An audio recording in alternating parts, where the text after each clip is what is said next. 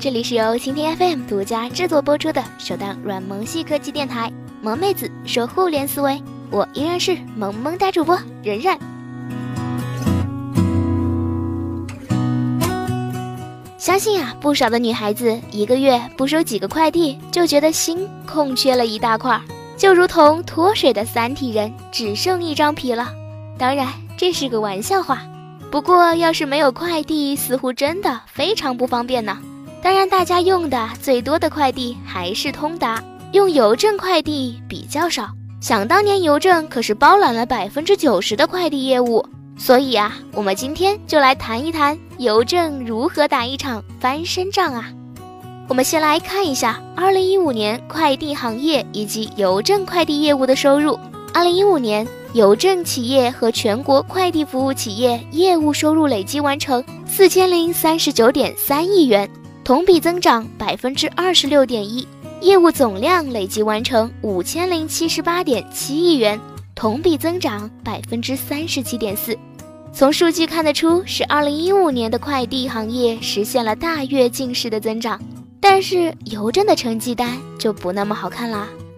二零一五年，邮政函件业务累计完成四十五点八亿件，同比下降百分之十八点三；包裹业务累计完成四千两百四十三点四万件，同比下降百分之二十九点六；报纸业务累计完成一百八十八亿份，同比下降百分之一点六；杂志业务累计完成十亿份，同比下降百分之六点九。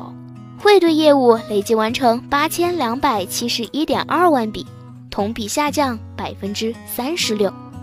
而邮政没有跟上发展的潮流，并不是现在才出现的。早在二零一三年底的时候，邮政本已提交 IPO 申请，但是又突然的撤回，真是看得人心疼啊！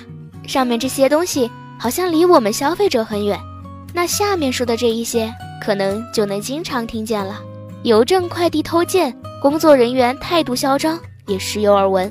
沦落至此，中国邮政为了挽救一下自己，近日出台了《中国邮政包裹快递业务改革方案》，将邮政公司和 EMS 的业务进行了整合，现在合并整合为三种业务：标准快递、快递包裹、普通包裹三种。虽然这种整合啊，并不能挽救邮政快递的颓势。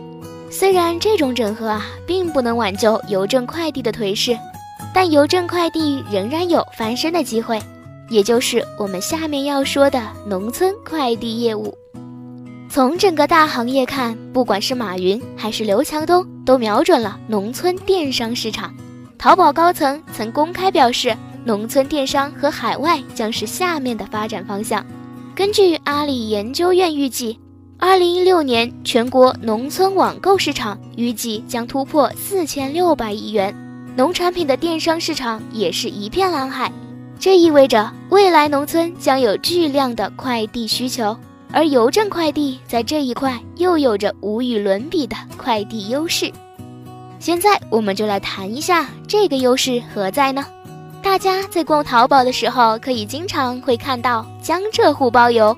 青海、西藏、甘肃不包邮，新疆、西藏、甘肃请单独加二十元快递费这种字样，这是通达家的快递，由于成本问题都不会送。那么这种快递由谁送呢？当然是邮政快递呀。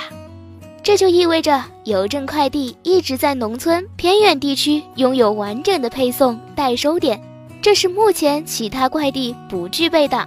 基于现在的优势，邮政若能充分利用资源，借助时代的大趋势，打一场翻身仗，也是很有可能的。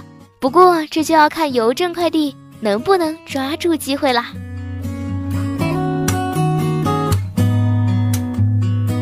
好了，以上就是萌妹子说互联思维的全部内容。收听更多精彩内容，请收藏订阅本节目或关注蜻蜓 FM 科技频道哦。